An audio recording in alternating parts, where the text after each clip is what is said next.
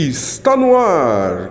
Copa Além da Copa, o podcast que desvenda a história, geopolítica, cultura, arte, cinema, música e futebol dos países que disputam a Copa do Mundo 2018, com Carlos Massari e Aurélio Araújo.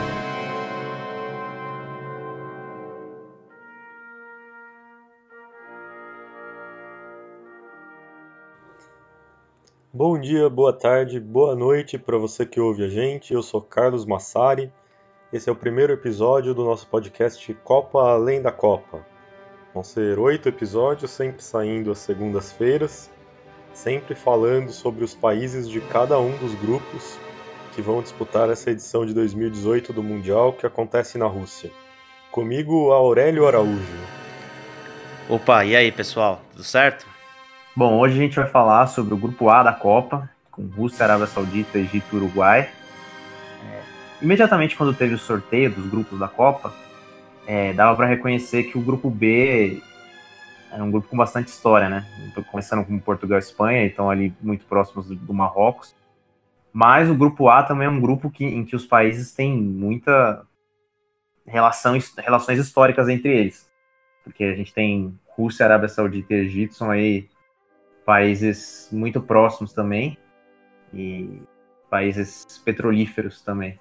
A abertura da Copa acontece no dia 14 de junho, exatamente daqui a um mês, né? A gente está lançando esse podcast hoje, dia 14 de maio, e o jogo de abertura é entre Rússia e Arábia Saudita.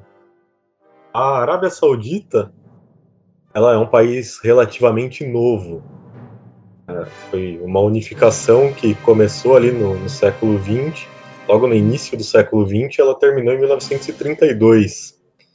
E a ideia central de unificar a Arábia Saudita partiu do princípio de ter as duas cidades sagradas muçulmanas juntas no mesmo, no mesmo território, no mesmo estado, no caso Meca e Medina. Tanto que até é uma coisa um pouco Game of Thrones, mas o, o rei da Arábia Saudita ele tem diversos títulos, parece até a, Daenerys Targaryen, com todos os milhões de títulos dela. E entre esses títulos do rei da Arábia Saudita estão protetor das cidades sagradas e protetor das duas mesquitas. Logo que, que a Arábia Saudita se tornou um país unificado, um dos primeiros países que reconheceu o país Arábia Saudita e começou a estabelecer relações com a Arábia Saudita foi justamente a União Soviética. Pois é, mas depois a Arábia Saudita se afastou da, da, União Soviética e se alinhou mais com os Estados Unidos durante a Guerra Fria, né? E até hoje a Arábia Saudita é a principal aliada é, americana entre os países árabes, né? E os Estados Unidos, é, durante esse tempo todo, financia o governo saudita, que obviamente rende muitas críticas da comunidade internacional, porque aquela velha história, né? Os Estados Unidos ele luta por democracia em, em alguns países, né? Assim, muito seletivamente, né? Quando são aliados deles, eles não é, ligam tanto assim para essa questão de direitos humanos. Eu acho importante colocar também um pouco o Egito nessa história que a gente traz entre a Arábia Saudita e a Rússia barra União Soviética, porque ele também tem muita história junto com, com os dois. Egito e a Arábia Saudita fizeram juntos parte do Califado Umayyad, que foi, na época, no século 7 e 8, o maior império do mundo. A gente vai falar muito sobre ele no grupo B, porque ele é importantíssimo para a história de Espanha, Portugal e Marrocos. E também o Califado Umayyad, considerando toda a história da, da humanidade, ele é o sexto maior império que já existiu. E tanto o Egito como a Arábia Saudita faziam parte do território desse califado. Depois também fizeram parte do, do território do Império Otomano. Foi em 1852 quando Muhammad Ali, não o boxeador, né, mas um, um militar albaniano, ele era vice-rei do Egito durante essa, essa época do Império Otomano, no século XIX, ele começou a a lutar pela independência do, do Egito, né? E ali ele começou a ter uma influência muito grande na região, e o Egito, apesar dele no papel ainda fazer parte do Império Otomano, ele não era mais exatamente subordinado ao Império Otomano. Era mais uma coisa de aparências mesmo. Muhammad Ali conquistou muitos territórios que faziam parte do Império Otomano, entre eles o que hoje é a Arábia Saudita. Depois, muitas coisas aconteceram, teve uma queda ali da essa dinastia que foi começada com Muhammad Ali, o Egito acabou se tornando protetorado da, da Inglaterra. Pós Segunda Guerra Mundial, quando o Egito deixa de ser um protetorado britânico, a Guerra Fria estava cada vez mais consolidada, né, entre aquela tensão entre duas potências, os Estados Unidos e a União Soviética. E dentro do, digamos assim, mundo árabe, também existia uma Guerra Fria, né? Ela é reconhecida como a, a Guerra Fria Árabe, né, pelos historiadores.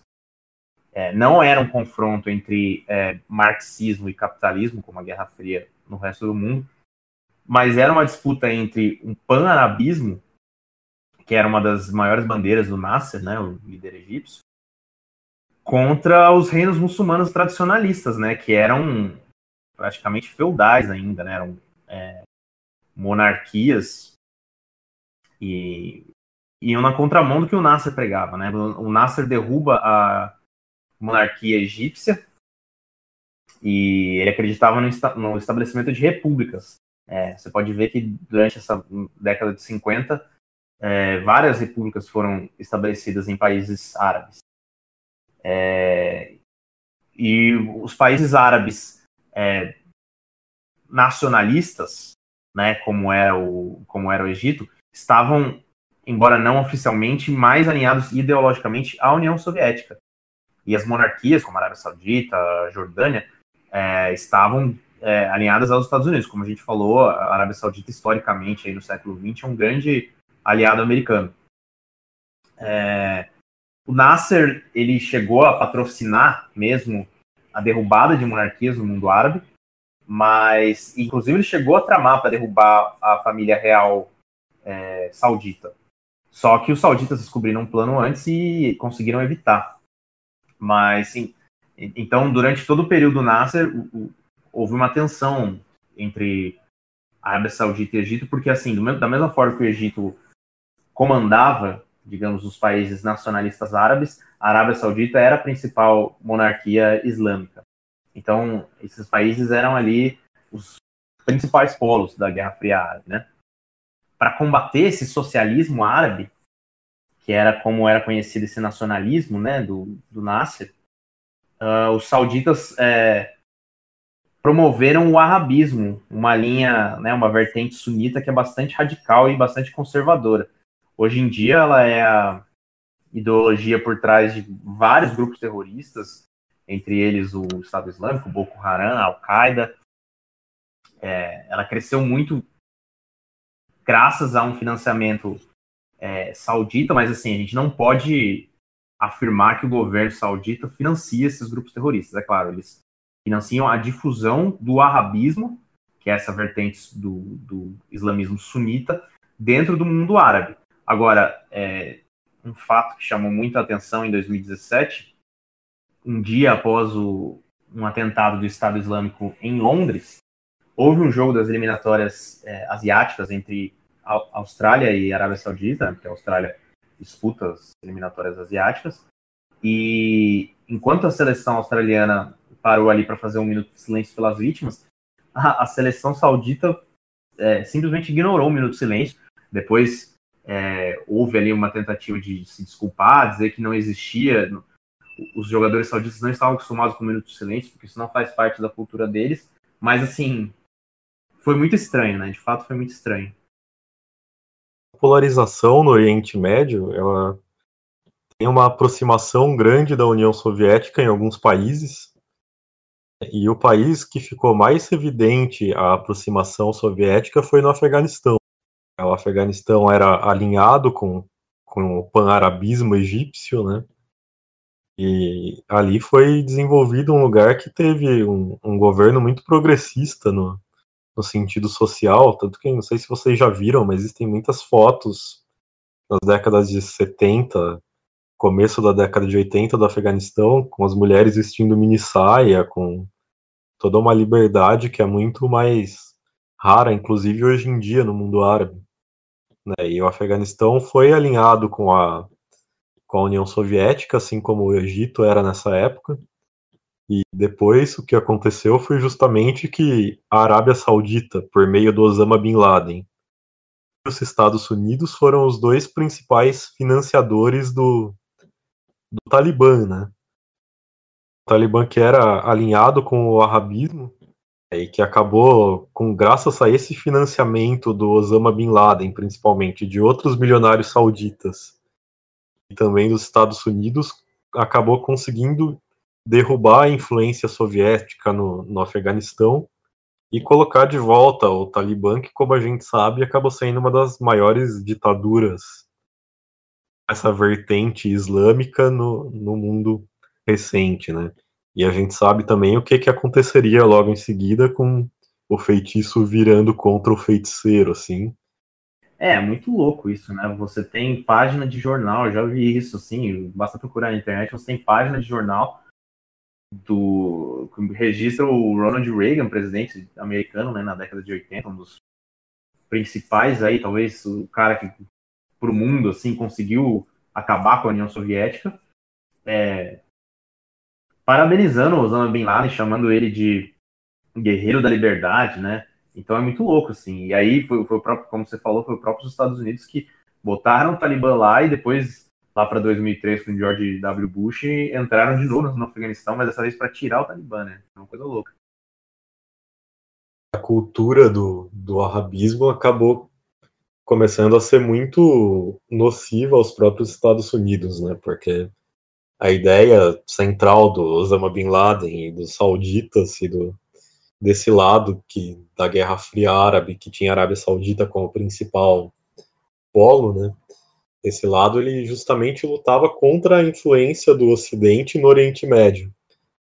Essa coisa da degradação moral, como eles dizem, de direitos sociais e tudo que afasta os islâmicos do, do paraíso. E o Afeganistão, sob influência soviética, era um país que estava indo muito por esse caminho, que estava chegando numa liberação social muito grande. Eles foram aliados dos Estados Unidos, os dois com motivações diferentes, né? Os Estados Unidos querendo conter a influência política soviética no Oriente Médio e a Arábia Saudita e Osama Bin Laden querendo conter essa influência social de o que eles consideram uma degeneração completa. E logo em seguida, quando eles tiveram sucesso em colocar o Talibã lá, Obviamente que, por, justamente pela mesma questão da degeneração social de todas essas coisas, que o alvo do Osama Bin Laden se tornou os Estados Unidos. Sim, com certeza. Mas, assim, é, voltando à questão do pan-arabismo, esse foi um, um, sonho, digamos assim, de um grande líder é, que, que, defendia isso, né, que era, o, que era o Nasser. E, mas esse alinhamento da União Soviética do Egito com a União Soviética nesse primeiro momento, é, isso deixa de. Isso esfria um pouco né, a relação entre Egito e União Soviética. A partir do momento que o Nasser morre, é, ele foi sucedido pelo Sadat, que é, tinha como seu braço direito Hosni Mubarak, que é um nome provavelmente conhecido aí dos nossos ouvintes, porque foi o presidente que foi derrubado pela Primavera Árabe no Egito. E o Mubarak, ele, é, durante o governo Sadat, reatou as relações do Egito com a Arábia Saudita, é, se tornou um amigo próximo da, da família real saudita. E então, assim, é, essa força que, que, a União Soviética tinha em alguns países árabes é, enfraqueceu após a morte do Nasser. A gente está falando muito sobre Rússia, Egito e Arábia Saudita, né? Porque de fato eles são muito conectados nessa história recente. E o Uruguai, que está aqui na América Latina, longe de tudo, está ficando um pouco esquecido né, nessa história toda. Vou tentar inserir um pouco o Uruguai nesse contexto todo, falar um pouco sobre ele. Existe muita relação do Uruguai, principalmente com a União Soviética, né? Com, com o Egito e com a Arábia Saudita é bem mais difícil, mas a União Soviética, a gente consegue puxar algumas coisas aí. Ah, com certeza, né? como, como você disse, geograficamente, o Uruguai é o mais isolado desse grupo A, né? É um país pequeno, diferente dos outros, né? Assim, é...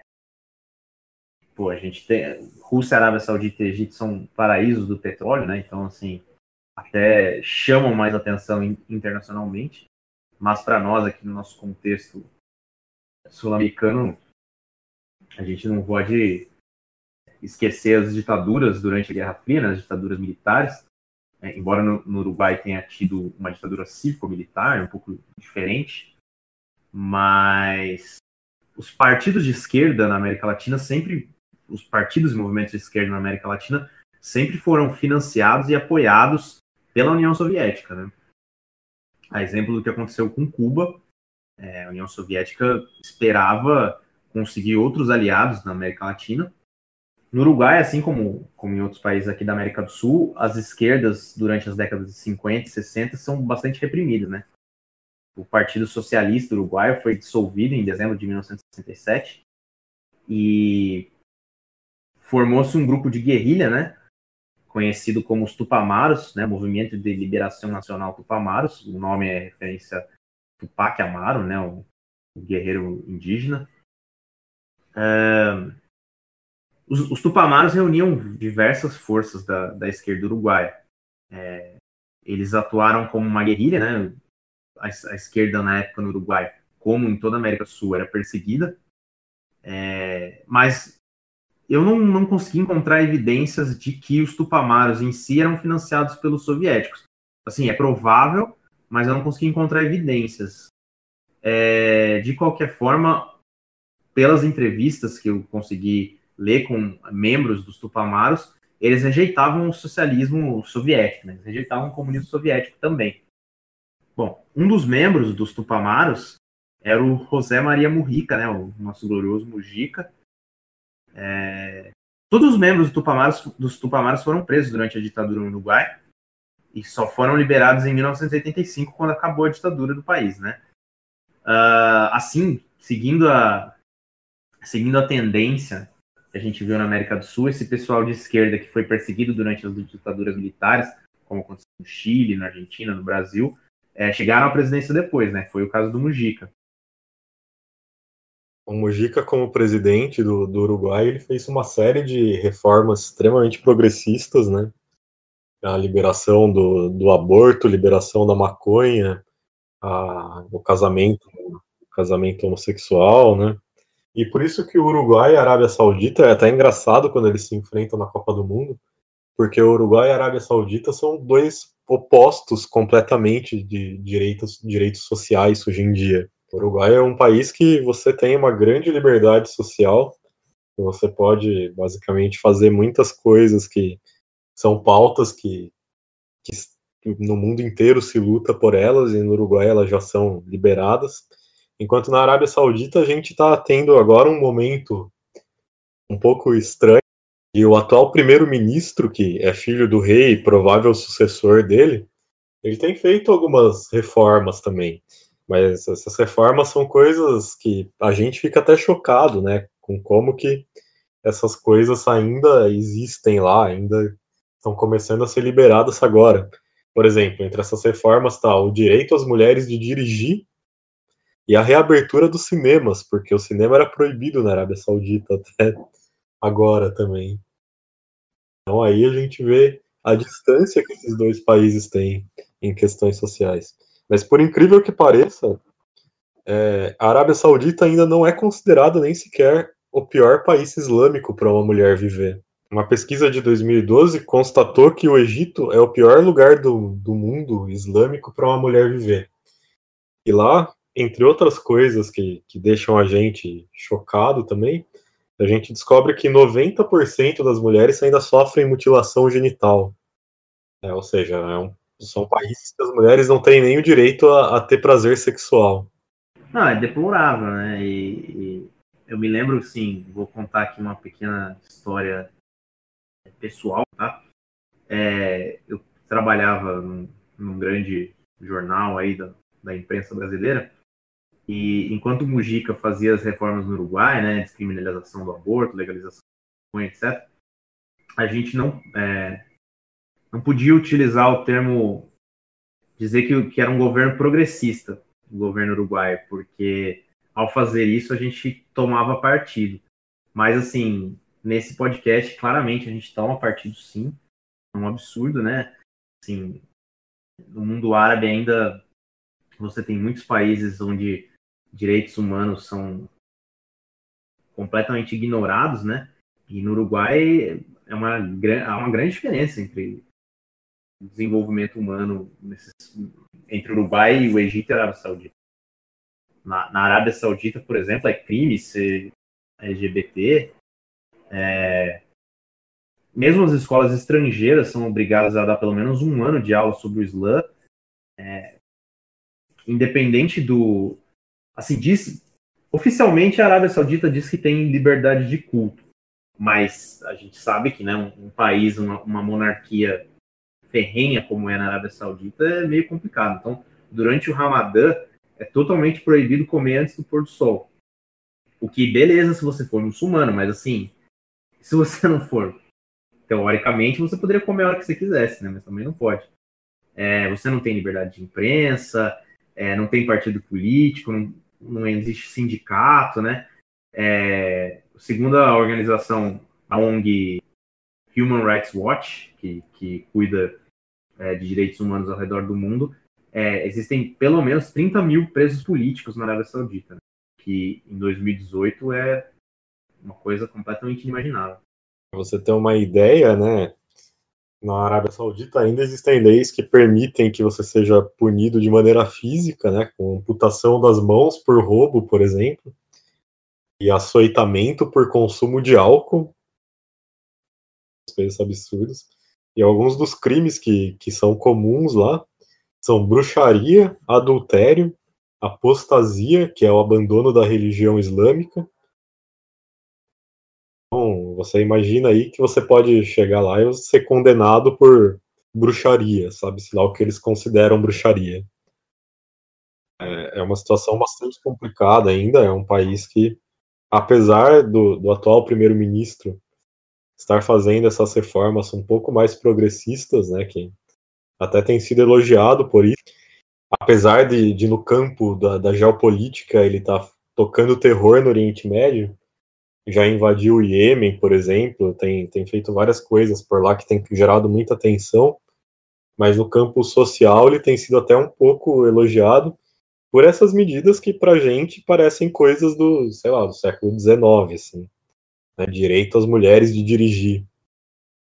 Não, completamente absurdo. E assim, é, não se trata aqui de fazer um podcast anti-americano, a questão não é essa, mas assim, isso mostra só que os Estados Unidos intervêm no Oriente Médio quando é politicamente interessante para eles, porque a gente está tá, tá se discutindo muito intervenção americana no Oriente Médio mais uma vez, graças à situação na Síria. Realmente é uma, uma guerra civil que já dura sete anos, mas convenhamos, né? Assim, olha o que acontece na Arábia Saudita. Bom, então é isso. Vamos para o bloco 2 agora. Bloco 2 que a gente fala sobre cultura. E vamos começar ouvindo uma música, então, uma música egípcia do Hossan Ranzi and the Gypsies of the Nile. Hossan Ranzi é um músico egípcio muito proeminente no, no final aí do século XX, começo do XXI também. Ele chegou a participar da gravação de No Quarter, música famosa do Led Zeppelin. Gravou separadamente também com Jimmy Page, com Robert Plant. Participou da trilha sonora de A Última Tentação de Cristo, do Martin Scorsese. Esse é um álbum dele que ele procura pessoas ali, ciganos, nômades do norte do Egito, e grava músicas deles, né, junto com eles. Então, Hossan Ranzi and the Gypsies of the Nile.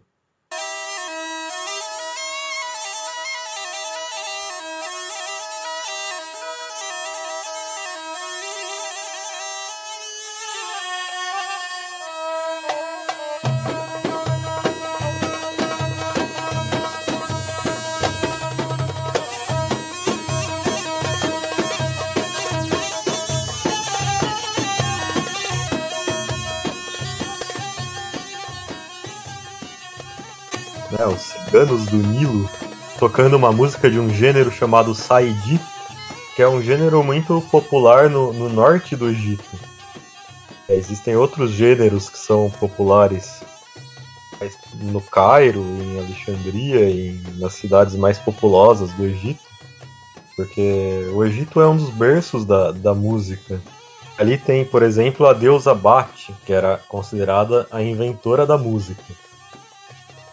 Mas aos poucos a música egípcia ela foi se tornando mais arabizada, né? mais dentro dessa coisa que dessa musicalidade árabe que a gente conhece. É, nos tempos modernos tem o gênero Hasbala, que surgiu no século XIX. É, ela vem do clarinetista Mohamed Hasbala. E ele tocava com a banda dele em vários lugares do Cairo, naquela época, no, no século XIX.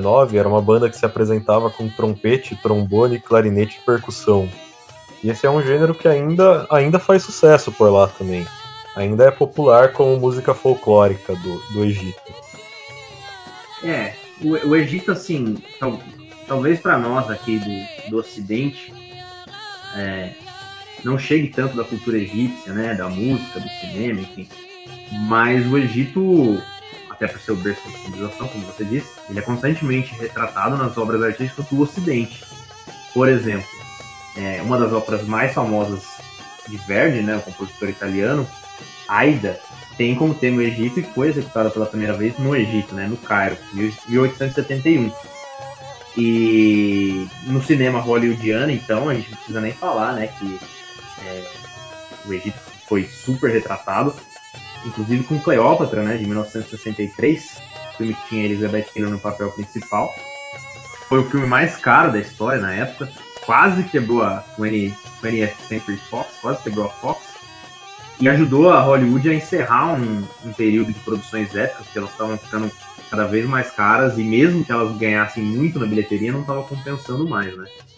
É, mas curiosamente, na década de 50, o Egito chegou a ser a terceira maior indústria cinematográfica do mundo. Produzia muitos filmes de gênero na época, mas não era nada muito profundo, assim, nada ficou daquele cinema para a história, assim, né? Cineasta Youssef Chahine é considerado o cineasta mais importante do, do Egito. É, ele chegou a ganhar vários prêmios, ganhou o prêmio honorário do Festival de Cannes em 97, ele ganhou um BAFTA honorário. E ele era muito crítico da censura também do governo egípcio, né? E tanto que ele chegou a se exilar no Líbano, onde ele fez uma parte da carreira dele ali. E é curioso que ele tem alguns filmes com temática LGBT. É coisa que de forma alguma ele poderia fazer no Egito e quando ele acabou se exilando no Líbano ele pôde fazer. O Shahin ele concorreu três vezes à Palma de Ouro em Cannes. Em 1970 com A Terra, em 1985 com Adeus Bonaparte, em 1997 com O Destino. É, eu não vi muita coisa dele, mas do que eu vi eu gosto bastante. Lembro de um filme que chama Alexandria, Nova York, que é um dos últimos filmes dele, logo antes dele morrer, que eu consegui ver na Mostra de São Paulo, que passou aqui. Foi um filme que eu achei muito bom. Então, acho que é um cineasta que merece ser descoberto aí. É, eu sinceramente confesso que não o conhecia. Assim, vou falar um pouco sobre literatura. É, novamente, o Egito é um dos primeiros. O Egito Antigo é um dos primeiros lugares do mundo onde se tem registro de escrita. E teve a biblioteca mais famosa aí da história também, foi a Biblioteca de Alexandria, é, criada por Ptolomeu, um, um, sucessor de Alexandre o Grande. É, já aí, quando Alexandre o Grande é, havia feito um encontro entre as culturas é, ocidental e oriental, né, na época do helenismo. É, a biblioteca durou cerca de três séculos e chegou ao fim graças a um incêndio que até hoje não se sabe exatamente é, o que aconteceu ali, né? Porque que a biblioteca de Alexandria chegou ao fim. É, também falando do Egito mais árabe, diversas das histórias das Mil e Uma Noites de Sherazade tiveram origem na tradição egípcia, já eram contadas no Egito. E falando um pouco mais recentemente, no final do século XIX, o mundo árabe viveu uma espécie de renascença, né, batizado de Al-Nada. É, um dos nomes mais proeminentes foi o egípcio Naguib Mahfouz, que é o único egípcio a ganhar o Nobel de Literatura em 1988. Mas falando agora um pouco de cultura saudita, já que a gente estava falando sobre cinema, é, o cinema na, na, Arábia Saudita, como, como você mencionou no primeiro bloco, é, foi proibido né, na década de 70 por ser considerado contrário ao estilo de vida desejado ali dentro da, do território saudita. É, todas as salas de, de cinema do país foram fechadas e só agora, né, você vê como é que funciona, só agora em 2018 houve a reabertura do primeiro cinema e o primeiro filme exibido foi Pantera Negra aí da Marvel. É, Existem alguns filmes árabes, sauditas, na, na, história recente que foram considerados como sauditas, pelo menos, né? Hum. Tem um filme que chama Kif al-Hal, que em português quer dizer Como Você Vai, e ele foi filmado em 2006, dirigido por Isidore Mussalan. Ele é considerado o primeiro filme saudita da história. Para você ter uma noção das, das, coisas, né? Em 2006, o primeiro filme saudita da história. É muito louco. Só que, apesar disso, ele não, não é realmente muito saudita. Ele foi filmado nos Emirados Árabes e o diretor é palestino. É, ou seja, é mais uma, uma forçação de realmente chamar o filme de saudita. O primeiro que realmente foi filmado na Arábia Saudita foi o Adidja, de 2012, que tem um elenco todo saudita, aí sim já é bem mais, mais feito ali no país mesmo. Ele chegou até a ser indicado para o BAFTA de melhor filme estrangeiro. É, bom, é, falando agora um pouco sobre outro tipo de cultura né, na Arábia Saudita, as pessoas se vestem de maneira quase uniformizada, né? As mulheres são obrigadas a usar o abai, uma capa preta que cobre todo o corpo, acho que todo mundo já, já viu isso na TV, na, TV, na internet, enfim. Enquanto os homens usam tobe, né? Um, um vestido branco que também vai da cabeça aos pés. A gente tem de música e literatura saudita é principalmente herança do, do povo beduíno. Beduínos, provavelmente a gente já, já viu aí também algumas representações na, no cinema e na televisão e coisas do tipo. São aquele povo nômade que vive no deserto, de um lado para o outro no deserto e ainda vivendo de uma, uma forma muito primitiva, né? Mas eles eles produzem música, produzem literatura, produzem um, folclore bem particular. Detalhe é que essa música que eles produzem é uma música muito assim, mais na voz mesmo, porque como eles são nômades, eles não têm condições de ficarem carregando instrumentos musicais, né? Eles estão sempre indo de um lado para o outro. Então, esse essa música deles é uma música muito na voz e nos instrumentos pequenos. Né? O ritmo ali principal chama Sanri. Né? Vamos escutar um pouquinho de Sanri aí e logo a gente volta para falar sobre a Rússia.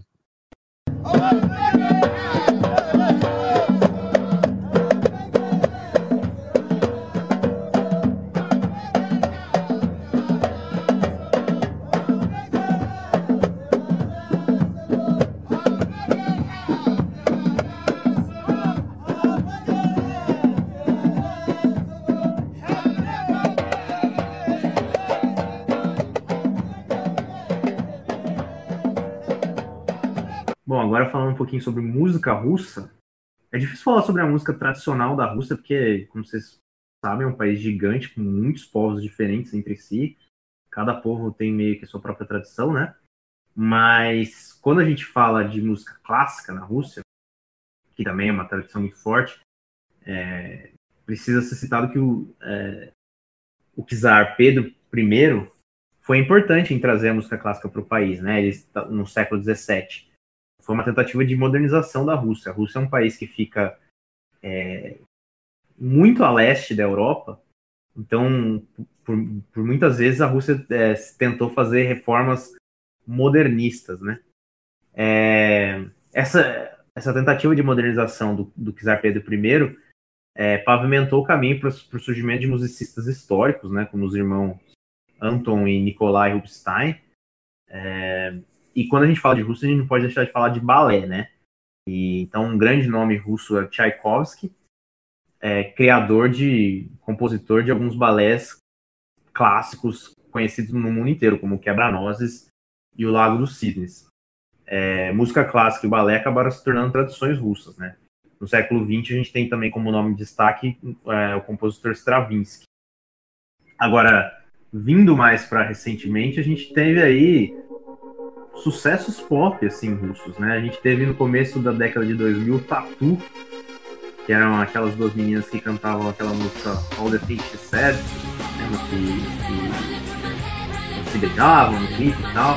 Depois meio que descobriram que, que elas não eram realmente um casal, e não eram nem lésbicas. É, a Rússia até hoje é um dos países mais homofóbicos do mundo, tem leis completamente homofóbicas. E falando mais atualmente ainda sobre o governo Putin, a gente teve aí a banda Pussy Riot, que foi fez aí um, uma bala no começo do século, no começo da nossa década. É, fizeram um show clandestino numa catedral em Moscou em 2012, foram presas e depois libertadas. Hoje em dia vivem nos Estados Unidos e tal, mas foi aí assim um nome da música que se destacou no cenário internacional, o nome da música russa se destacou no cenário internacional, mas mais por questões políticas a arte russa do, do século XX, ela é de grande destaque, né? É uma arte que a gente estuda muito, né? A gente que, que inclusive fez faculdade nessa área, a gente teve muitas aulas sobre construtivismo russo. O construtivismo é uma arte que ela parte do pressuposto de que a arte não deve representar as coisas, mas sim construir. Né, o manifesto que foi escrito pelo El Lidsky fala que a arte construtivista não decora, ela organiza a vida. E é uma arte que ela deveria ser vista como um instrumento de transformação social. Isso, ela tecnicamente, ela acaba se aproximando muito da engenharia e da arquitetura. Né? Ela usa muitos cálculos, muitas formas. Ela abole tudo que é liberdade de, de criação, de traço, de, para ser totalmente essa construção quase que braçal, porque a ideia aí é que o artista ele se aproxime do povo fazendo um trabalho que também é braçal, porque ele precisa encontrar a forma perfeita. Ele precisa pensar a arte para chegar a uma perfeição estética e que essa perfeição estética melhore a vida das pessoas. É uma, um pensamento aí de uma arte que é extremamente diferente de outras coisas que a gente conhece, mas que até hoje influencia muito a arte que se produz no mundo. Vai no museu ali, você vê as vanguardas, você vê muita coisa que, que é muito diretamente influenciada pelo construtivismo russo. E mais ainda do que na arte, no cinema, os russos, os soviéticos, né, tiveram uma influência gigantesca. Muito do que a gente conhece hoje como cinema vem do, do construtivismo soviético no cinema. Eles que pensaram um pouco essa montagem que a gente vê no cinema hoje. Existiam nessa época duas vertentes cinematográficas na, na União Soviética. Uma delas tinha como nome principal Dziga Vertov, inclusive é um cineasta que a gente viu muitas vezes na, na nossa graduação. A gente cansou de ver um homem com uma câmera, uhum. por exemplo. Pois é. Ele pensava que, que o cinema não era uma arte, ele era um aparelho técnico para captar o que acontece no mundo. É justamente o que ele fazia, tanto que tem até, a partir daí, o filme mais famoso dele chama Um Homem com uma Câmera, e nada mais é do que uma pessoa lá andando e captando cenas do cotidiano. Por outro lado, tem o principal nome do, do cinema soviético dessa época, é o Sergei Eisenstein. O Sergei Eisenstein, ele é o cara que é responsável pelo por muito do que a gente conhece hoje como cinema, porque ele criou o que é a chamada montagem soviética. A montagem soviética é basicamente o seguinte, tentando explicar aqui rapidamente de uma forma bem crua, porque é uma coisa que você passa aulas estudando às vezes na, graduação. Na época, a montagem cinematográfica que existia, ela era plenamente temporal. Ela simplesmente demonstrava a passagem do tempo, sem inserir ali nenhum outro tipo de contexto. E o Eisenstein não, ele começou a pensar numa montagem de choque que quebra o espaço-tempo. Ou seja, ele começou a sobrepor coisas para dar significado àquelas coisas. Vamos exemplificar isso. filme dele que chama A Greve, que é um dos principais filmes dele. Ele mostra um confronto entre os operários e os policiais. E nesse confronto ali, enquanto os operários estão sendo massacrados, ele começa a intercalar essas imagens com imagens de bois sendo mortos no matadouro. Ou seja, qual é a, a coisa, a mensagem que, que ele passa com isso? Ele está comparando os operários com os bois sendo massacrados. E é justamente a partir daí dessa, dessa coisa que a gente chegou nessa montagem de hoje do cinema que está longe de ser uma coisa que se prende só ao espaço-tempo. É, o, o, cinema soviético é extremamente rico, principalmente nos primeiros anos né, da, da União Soviética. E depois, é, quando Stalin sobe ao poder, o cinema se torna totalmente estatal e perde essa, esse, essa fagulha criativa, né? Ainda assim, a gente consegue achar alguns grandes cineastas, né? Principalmente o Andrei Tarkovsky. Andrei Tarkovsky é um dos meus cineastas preferidos ali, provavelmente top 5 e ele é um cara extremamente poético, extremamente lírico nos filmes dele. É, Para Andrei Tarkovsky, fazer filmes é esculpir o tempo. Essa é a, a definição que ele dá, que eu acho maravilhosa. Dá para você esculpir o tempo, mas fazer cinema acaba sendo justamente isso, porque você está contando uma história com o tempo. Você está usando ali imagem, você está usando som e você está usando o tempo. Os filmes dele são extremamente contemplativos. Eles precisam de muita atenção, muita calma para você conseguir assistir. São filmes ali que normalmente passam de três horas, três horas e meia, muito lentos, muito focados nessa questão poética toda. Mas o impacto visual é incrível e você consegue perceber exatamente assistindo os filmes dele o que ele quer dizer com esculpir o tempo. É, não, não são filmes, digamos assim, muito fáceis ou para todo mundo, assim, mas não quero dizer isso de maneira arrogante, que tem gente que realmente não não vai ao cinema ou não assiste um filme buscando esse tipo de coisa, né? Mas são experiências diferentes. Só para concluir aqui a parte da Rússia, obviamente também é um país que na literatura produziu grandes escritores. É, o século XIX, especialmente, é considerado a era de ouro da literatura russa.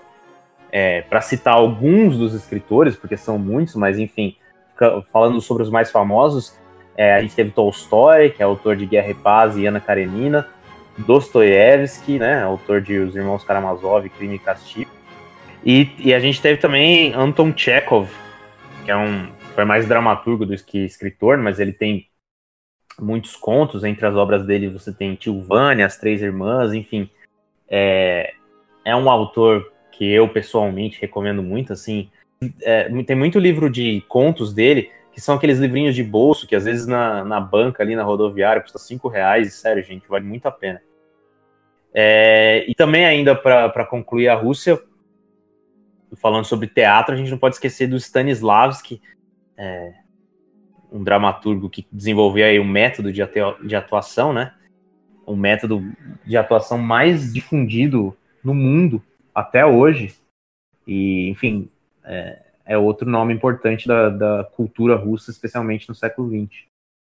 Enquanto a gente falava aí sobre a Rússia, no plano de fundo tocou primeiro Tatu com All the Things She Said e depois a gente ouviu também Tchaikovsky, né, com uma das valsas mais famosas dele, que é a Valsa das Flores, um clássico aí da, da música neste planeta.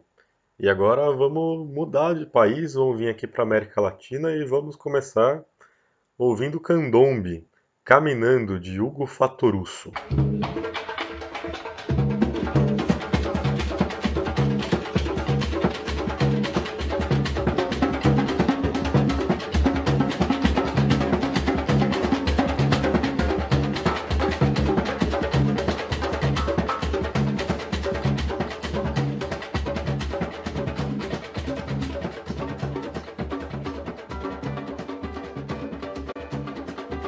Candombe é o ritmo afro-uruguaio mais conhecido, né? É como se fosse o samba do Uruguai.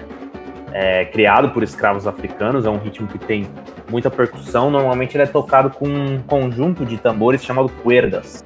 Mas falando aí sobre música uruguaia, é, embora o tango seja de origem argentina, isso nem os uruguaios discutem, ele também é muito difundido no Uruguai, né? Uh, acho que é até importante citar que o tango, talvez o tango mais conhecido de todos os tempos, La Comparsita, toca aí um trechinho pra gente ouvir.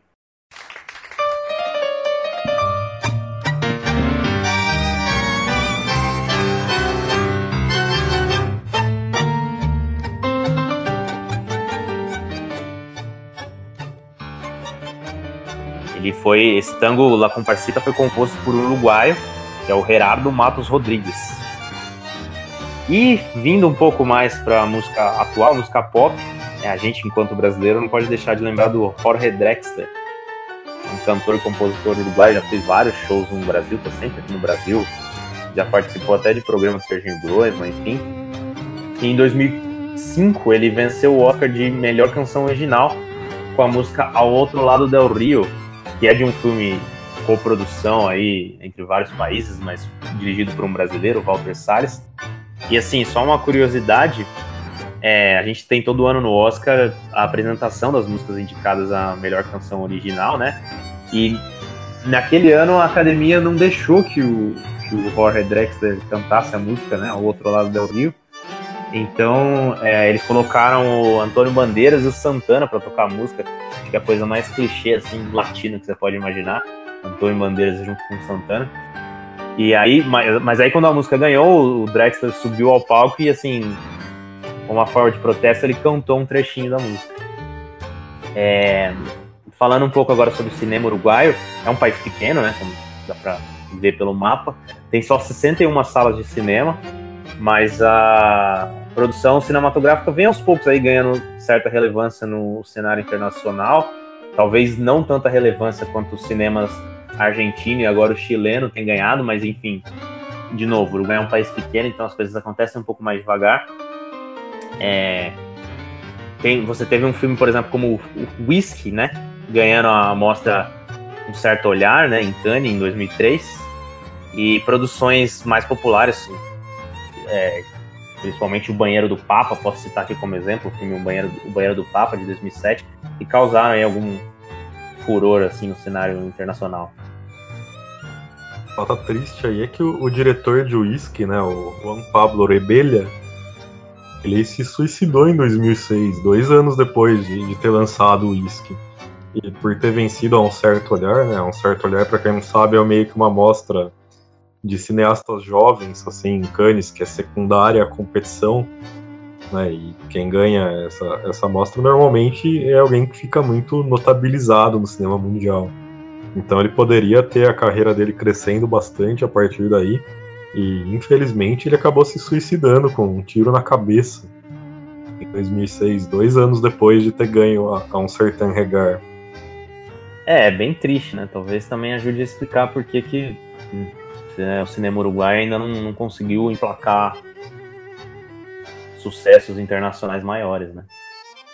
Agora falando um pouco de literatura, cara, acho que o grande nome do, do da literatura uruguaia, a gente não pode deixar de citar ele é, quando a gente está fazendo um podcast baseado na Copa do Mundo, né?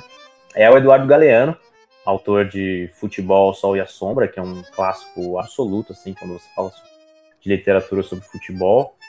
E pode falar um pouco mais sobre ele. O Galeano é importantíssimo para a história da América Latina, né? Ele é um dos grandes nomes da, da literatura recente da América Latina e também ele era apaixonado por futebol, como, como você disse, ele escreveu Futebol ao Sol e à Sombra, que é um clássico do tema. Ele começou a carreira dele como jornalista em 1960 no jornal Marcha, mas com o golpe militar no Uruguai ele se exilou na Argentina. E foi lá que ele escreveu as duas obras-primas dele, né? que são As Veias Abertas da América Latina e o Memória do Fogo. São duas grandes obras aí que analisam muito a questão da América Latina, a história da América Latina e etc. E depois ele voltou para o Uruguai com o fim da ditadura, ele apoiou as campanhas do Tabaré Vázquez e do Pepe Mujica, né? E ele escreveu muito sobre futebol também. Ele morreu recentemente. Mas eu achei interessante trazer aqui um texto dele que chama O Estádio, E eu achei muito interessante porque ele cita a Arábia Saudita nesse, nesse texto, né? E aí eu vou, vou dar uma lida aqui no texto. Você já entrou alguma vez no estádio vazio? Experimente. Pare no meio do campo e escute. Não há nada menos vazio do que um estádio vazio. Não há nada menos mudo do que arquibancada sem ninguém. Em Wembley ainda soa a gritaria do Mundial de 66, que a Inglaterra ganhou. Mas aguçando o ouvido você pode escutar gemidos que vêm de 53, quando os húngaros golearam a seleção inglesa. O estádio centenário de Montevidéu suspira de nostalgia pelas glórias do futebol uruguaio o Maracanã continua chorando a derrota brasileira no Mundial de 50.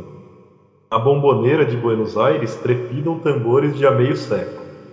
Nas profundezas do estádio Azteca ressoam os ecos dos cânticos cerimoniais do antigo jogo mexicano de pelota.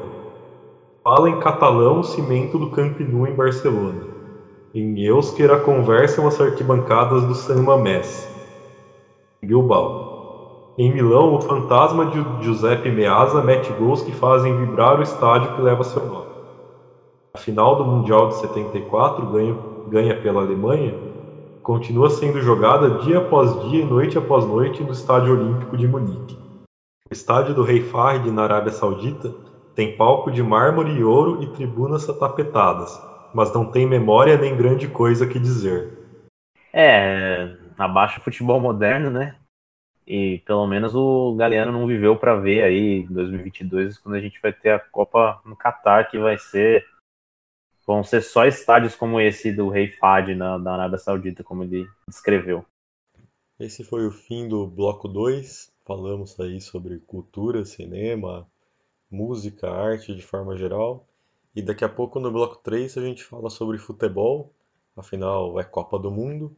E enquanto isso, você ouve um pouco de Sayed Darvish, que é considerado o pai da música pop egípcia.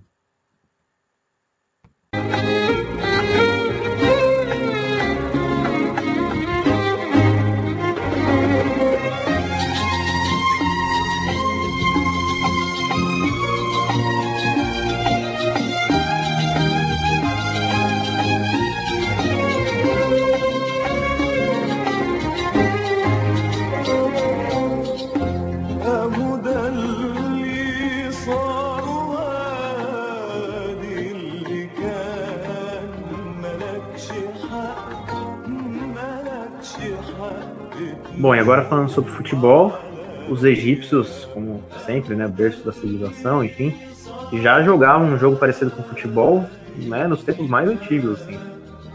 O historiador grego Heródoto visitou o Egito por volta de 460 a.C. e descreveu um jogo em que as pessoas chutavam bolas né, feitas de palha ou de intestinos de animais, mas eram rituais de fertilidade, né? E algumas dessas bolas foram encontradas em tumbas. Talvez o Egito também tenha sido aí, disputando com a Inglaterra, quem sabe, um, uma, uma, uma, um dos berços até do futebol. E hoje a gente tem no Cairo um dos maiores derbys do mundo. Um derby que é cheio de ódio, cheio de violência, cheio de todas essas coisas que fazem aí os elementos de um derby dos maiores do mundo. E como, como outros derbys que existem pelo planeta, né? Aqui no Brasil a gente não tem isso, não, não tem muito isso nos nossos derbys. E pelo planeta a gente tem alguns que são assim. Que o que, é, o que move esse derby, que no caso é entre o Al e o Zamalek, é muito mais do que futebol. Não é simplesmente times rivais, mas também existe outras coisas por trás, né? Que é o caso também a gente vai ter lá do Celtic Rangers, né? Vários outros exemplos do tipo. O Al-Ali, ele foi fundado em 1907. Ele é um time nacionalista, né? Ele sempre foi ligado a essa questão nacionalista. Enquanto o Zamalek, ele foi fundado por estrangeiros, né? um pouco depois, se eu não me engano, 1912 ou 1913. E ele é um time que sempre é mais ligado com essa coisa da cultura estrangeira, da invasão ocidental no Egito Hoje o Al ele é a torcida dele é basicamente as classes mais pobres do Egito e essa coisa dos nacionalistas ainda. enquanto o Zamalek ele tem como torcedores a classe média, os intelectuais, de forma geral, quem tem raízes estrangeiras. É, e os derbys quase sempre acabam em confusão, quase sempre acabam em pancadaria. Né, e na década de 70 chegou a ter até o cancelamento de um campeonato egípcio, depois de uma briga generalizada com invasão de campo e tudo. E teve 300 pessoas feridas né, e teve o exército precisando entrar para conter essa confusão. Esse é o nível do, do ódio e da rivalidade que existe lá no Cairo entre o Al e os Amalek. Pois é, é, o negócio lá é tenso, mais do que aqui. Agora falando um pouco aí de um, de um outro jogo do grupo, né? Uruguai, Uruguai e Rússia. Na verdade, assim, o Uruguai já jogou contra a União Soviética em duas Copas. Coincidentemente, as duas Copas que o Brasil vem, duas das Copas que o Brasil venceu, 1962 no Chile e 1970 no México. E assim, aproveitando a deixa, é, o Uruguai é um, grande freguês da, dos russos, né, incluindo o período soviético. Na história, eles se enfrentaram sete vezes com cinco vitórias russas. É, e o Uruguai também nunca venceu a Arábia Saudita, por incrível que pareça, né? Porque a Rússia barra União Soviética pelo menos tem tradição no futebol. Já os sauditas nem tanto, né? Foram duas partidas entre Uruguai e Arábia Saudita na história, e o Uruguai perdeu uma e empatou outra. Falando um pouco de duas dessas cinco vitórias russas sobre o Uruguai, né? Em 1961, como preparação para a Copa de 62, a seleção soviética fez uma excursão para a América do Sul e passou por Uruguai e Argentina, né? E nessa época o time soviético era muito forte, provavelmente a geração mais forte da União Soviética. É, tinha ganho medalha de ouro nas Olimpíadas de 56, tinha ganho a Eurocopa de 1960, e no Uruguai o, o público e a mídia viam essa seleção soviética como um time imbatível, como se eles fossem atletas criados em laboratório. Muito essa coisa da, dessa ignorância um pouco que existia no Ocidente sobre como, as, como é o, o comunismo, né, de como era o mundo do leste. Eles realmente achavam essa coisa, não, porque os jogadores soviéticos foram feitos em laboratório, é uma seleção imbatível. E aí tem alguns dados sobre essa, essa excursão da, da seleção soviética por Montevideo em 61. Eles chegaram no dia 25 de novembro, eles descansaram, eles foram no cinema, eles assistiram alguns filmes, eles foram no, no Centenário assistir Penharol e Nacional. Olha só, foram lá assistir o grande derby do Uruguai também. E um jornalista do El Dia chegou a conseguir uma entrevista exclusiva com o, o Lev Yashin, né? Lev Yashin, que é um dos maiores goleiros do, da história do futebol mundial, se não o maior goleiro da história do futebol mundial. Mas o jornal, que era extremamente anticomunista, vetou a publicação dessa entrevista. E no amistoso, a União Soviética ganhou por 2 a 1. E a Copa do Mundo de 62, né, alguns meses depois, teve justamente a repetição desse confronto entre União Soviética e Uruguai. E por coincidência o placar foi o mesmo. De novo a União Soviética ganhou por 2 a 1. É uma grande coincidência mesmo que eles se enfrentariam na Copa. É, mas agora falando um pouco do Egito, entre a última vez que o Egito participou da Copa, né, 1990, na Itália, e agora 2018, o Egito viveu uma grande maldição, porque ele sempre foi um dos melhores, se não o melhor time africano mas nas eliminatórias, sabe-se lá o que aconteceu, o Egito sempre amarelava, né? Mesmo assim, nesse período, de 1990 a 2018, o Egito ganhou quatro vezes a Copa da África, 1998, 2006, 2008 e 2010. E assim, o fracasso mais dolorido para o Egito né, nas eliminatórias foi nas eliminatórias da Copa de 2010, quando ele era tricampeão africano, como eu disse, né? Ganhou em 2006, 2008 2010 e ele terminou a fase final com exatamente a mesma campanha que os arquirrivais da Argélia, é, fazendo com que, com que tivesse que acontecer um jogo extra entre os dois países. Só que nesse jogo extra o Egito perdeu por 1 a 0. O jogo ele foi disputado no Sudão, inclusive, né, que tinha que ser em campo neutro. Ah, sim, claro. Ah, vamos falar um pouco sobre camisas, né? A, a, Celeste Olímpica, porque toda a gente fala muito sobre a Celeste Olímpica, né? A seleção uruguaia é conhecida como Celeste Olímpica. E a gente sabe que a Celeste Olímpica surgiu do, do, bicampeonato olímpico do Uruguai na época que ainda não existia a Copa do Mundo, né?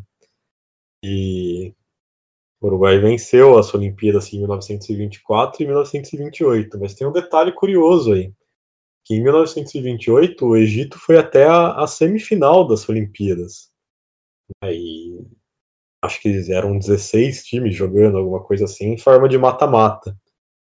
O Egito chegou até a semifinal e aí perdeu para a Argentina na semifinal. Né, e o Uruguai ganhou da Argentina na final, ficando com a medalha de ouro.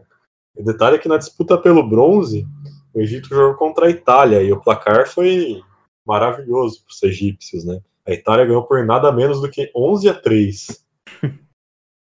É, não deu para o Egito, né?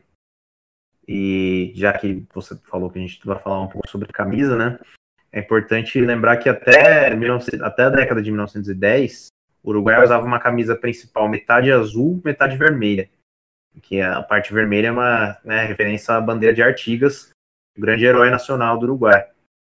É, a camisa azul clara só passou a ser usada após a vitória do River Plate, que é foi um time, não é o River Plate é, argentino, é de River Plate uruguaio, mas é um time que foi extinto em 1925. É, a camisa celeste, né, a camisa azul clara, eh, passou a ser usada após a vitória desse River Plate sobre o Alumni, que é um time argentino que até então era considerado imbatível. A camisa número 1 um do River Plate era listrada em vermelho e branco, mas como o Alumni usava as mesmas cores, é, o River Plate foi obrigado a usar uma camisa azul clara. Então, em homenagem à vitória daquele time, né, em mil, é, que, que, aquele time que foi extinto em 1925, o Uruguai passou a usar então a camisa azul clara, conhecida mundialmente aí a camisa celeste do Uruguai. Bom, vamos falar um pouco sobre a Arábia Saudita, né?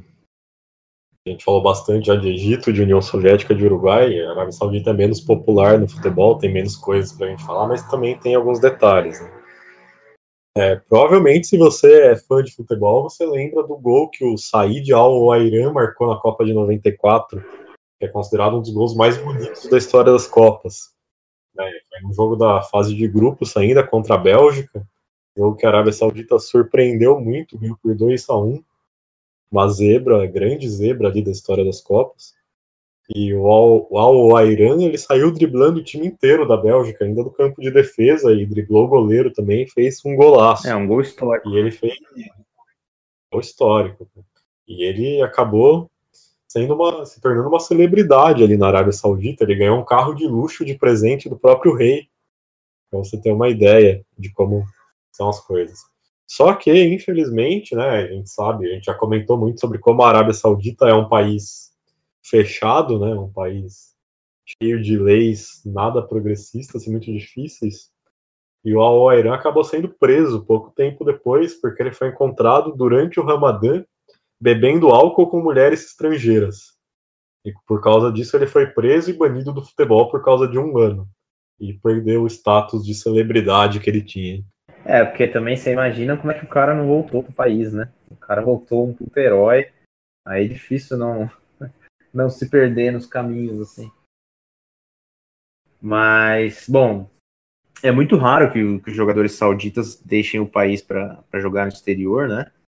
E o próprio Al Iran nunca saiu da Arábia Saudita. É, tem toda essa questão aí de leis, né? Assim, como a gente disse, é um, é um país muito fechado, né? Mas, assim, visando a experiência internacional para a seleção conseguir uma boa campanha na Copa de 2018, a Federação de Futebol da Arábia Saudita firmou uma parceria com a La Liga, né, o Campeonato Espanhol, e emprestou diversos atletas a clubes espanhóis com custo zero, pagando todos os salários. Mas não houve muito efeito, porque nenhum jogador saudita entrou em campo na, na La Liga até o momento que a gente está gravando aqui o podcast, né? Ou seja, foram emprestados para conseguir experiência e, sei lá, foi mais um passeio, um turismo que eles foram fazer na Espanha. É, entre esses jogadores árabes, entre esses jogadores sauditas, estão o Fahad Al-Mualad, conhecido como Messi árabe, que foi emprestado ao Levante, o Salem Al-Dawsari, foi, foi para o Vila Real, e o Yahya Al-Sheri, no Leganês. É, para quem coleciona aí o álbum da Copa, você vê que é, pega as figurinhas ali da, da Arábia Saudita, as figurinhas que trazem o, o clube onde os, os, atletas atuam, realmente o pessoal é totalmente joga apenas no Campeonato Saudita. E fracassou completamente essa tentativa da, da Federação Saudita. É, imagina, assim, com todo respeito aí aos atletas, mas imagina o nível, né? A única vez que o Uruguai e o Egito se enfrentaram foi num amistoso em 2006, que aconteceu em Alexandria, e o Uruguai ganhou por 2 a 0. E a curiosidade é que os dois craques das duas seleções são ídolos do Liverpool. Né? O Luiz Soares, que hoje está no Barcelona, mas é, marcou 69 gols com a camisa do Liverpool, e a grande estrela do momento, que é o Mohamed Salah, que quem sabe ganha até a bola de ouro aí no, no final do ano como o melhor jogador da temporada. Ele tá comendo a bola, tá fazendo chover. Né, rolou até uma fake news uns tempos atrás de que ele tinha sido o candidato mais votado a, a presidente do. Candidato não, porque ele não era candidato, né? Mas que ele tinha sido o nome mais escrito nas cédulas de papel na, nas eleições para presidente do Egito, mas era uma fake news, infelizmente, porque seria muito legal se fosse verdade. Mas os dois são grandes ídolos do, do Liverpool. É, o, o, o Salah andou entrando recentemente em, até em, em confronto com a Federação Egípcia de Futebol, né? Porque usaram a imagem dele para fazer uma propaganda, e só que a seleção é patrocinada por uma marca de telefonia que é rival da própria patrocinadora pessoal do, do Salah, enfim, ele tá dando o que falar, né? E para falar sobre o jogo árabe, né, da, da, desse grupo, que é entre Egito e Arábia Saudita, é, vale a pena relembrar é, um confronto especial que aconteceu entre eles nos Jogos Pan-Árabes. É, os Jogos Pan-Árabes são uma espécie de Olimpíada do mundo árabe, mas assim, ela não é uma Olimpíada muito regular, porque é, os países árabes, infelizmente, estão ali numa região do mundo meio complicada, meio instável, é, sempre tem problemas políticos, né, que, que impedem a realização do, desses Jogos Pan-Árabes. A última edição aconteceu já faz sete anos, né, em Doha, no Catar. É, mas a primeira edição aconteceu justamente no Egito, em 1953, e nos Jogos Pan-Árabes de 1961, disputados em, em Casablanca, no Marrocos, ocorreu a primeira vez, foi a primeira vez que as seleções saudita e egípcia se enfrentaram. E foi um massacre egípcio, né? Ganharam de 13 a 0 e até hoje é a maior goleada da história da seleção egípcia. Foi aplicado justamente, quem diria, no, num rival agora da, da seleção egípcia na Rússia. A única vez que a Rússia, pós-União Soviética, avançou no, no mata-mata de um grande torneio foi na Euro 2008. Que foi quando eles foram até a semifinal do torneio e aí perderam na semifinal para a Espanha por 3 a 0 e foi a primeira primeiro dos grandes títulos daquela geração histórica da, da seleção espanhola, que tinha Xavi, Iniesta, enfim. A geração que marcou história e que ganharia a Copa em 2010, né? Sim. E aquele time russo tinha o Arshavin como principal destaque, né? O Arshavin jogou muito naquele torneio, na época ele jogava no Zenit São Petersburgo é, e conquistou a, a Copa da UEFA contra o Rangers da Escócia no final, Copa da UEFA, que hoje é a Liga Europa. E na Supercopa o Zenit também ganhou, né? A Supercopa da Europa ganhando do Manchester United. E logo depois a, o Arshavin acabou sendo vendido para o Arsenal. Né? Ele passou uns bons anos no Arsenal, mas ele acabou não, não repetindo muito esse sucesso no Arsenal. É, pois é. Foi uma das grandes contratações que o, que o Arsene Wenger fez, assim, porque quem acompanha o futebol sabe, né, que o técnico histórico aí do Arsenal, Arsene Wenger, não é muito de contratar estrelas, né? Ele prefere pegar jovens jogadores e transformar esses caras em estrelas. Mas ele o Arshavin realmente não, não vingou muito no Arsenal, né?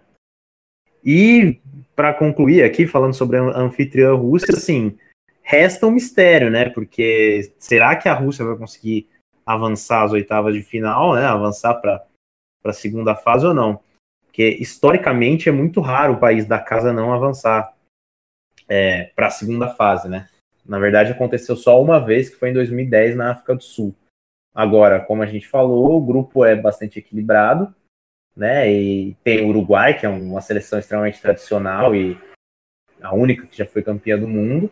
E tem o Egito, assim, todo respeito à Arábia Saudita, mas o Egito aí como uma segunda força, porque o Salah realmente está impossível, né? Agora, vamos ver se a Rússia consegue é, avançar a segunda fase e evitar o fracasso que até agora pertence apenas à África do Sul, né? Que é do anfitrião que foi eliminado muito cedo. É isso aí, galera. Obrigado para todo mundo que ouviu a gente. Espero que vocês tenham gostado desse primeiro programa. É, todo um trabalho aí muito grande de pesquisa nosso para trazer todas essas informações para vocês, né? E é isso. Tem mais sete pela frente.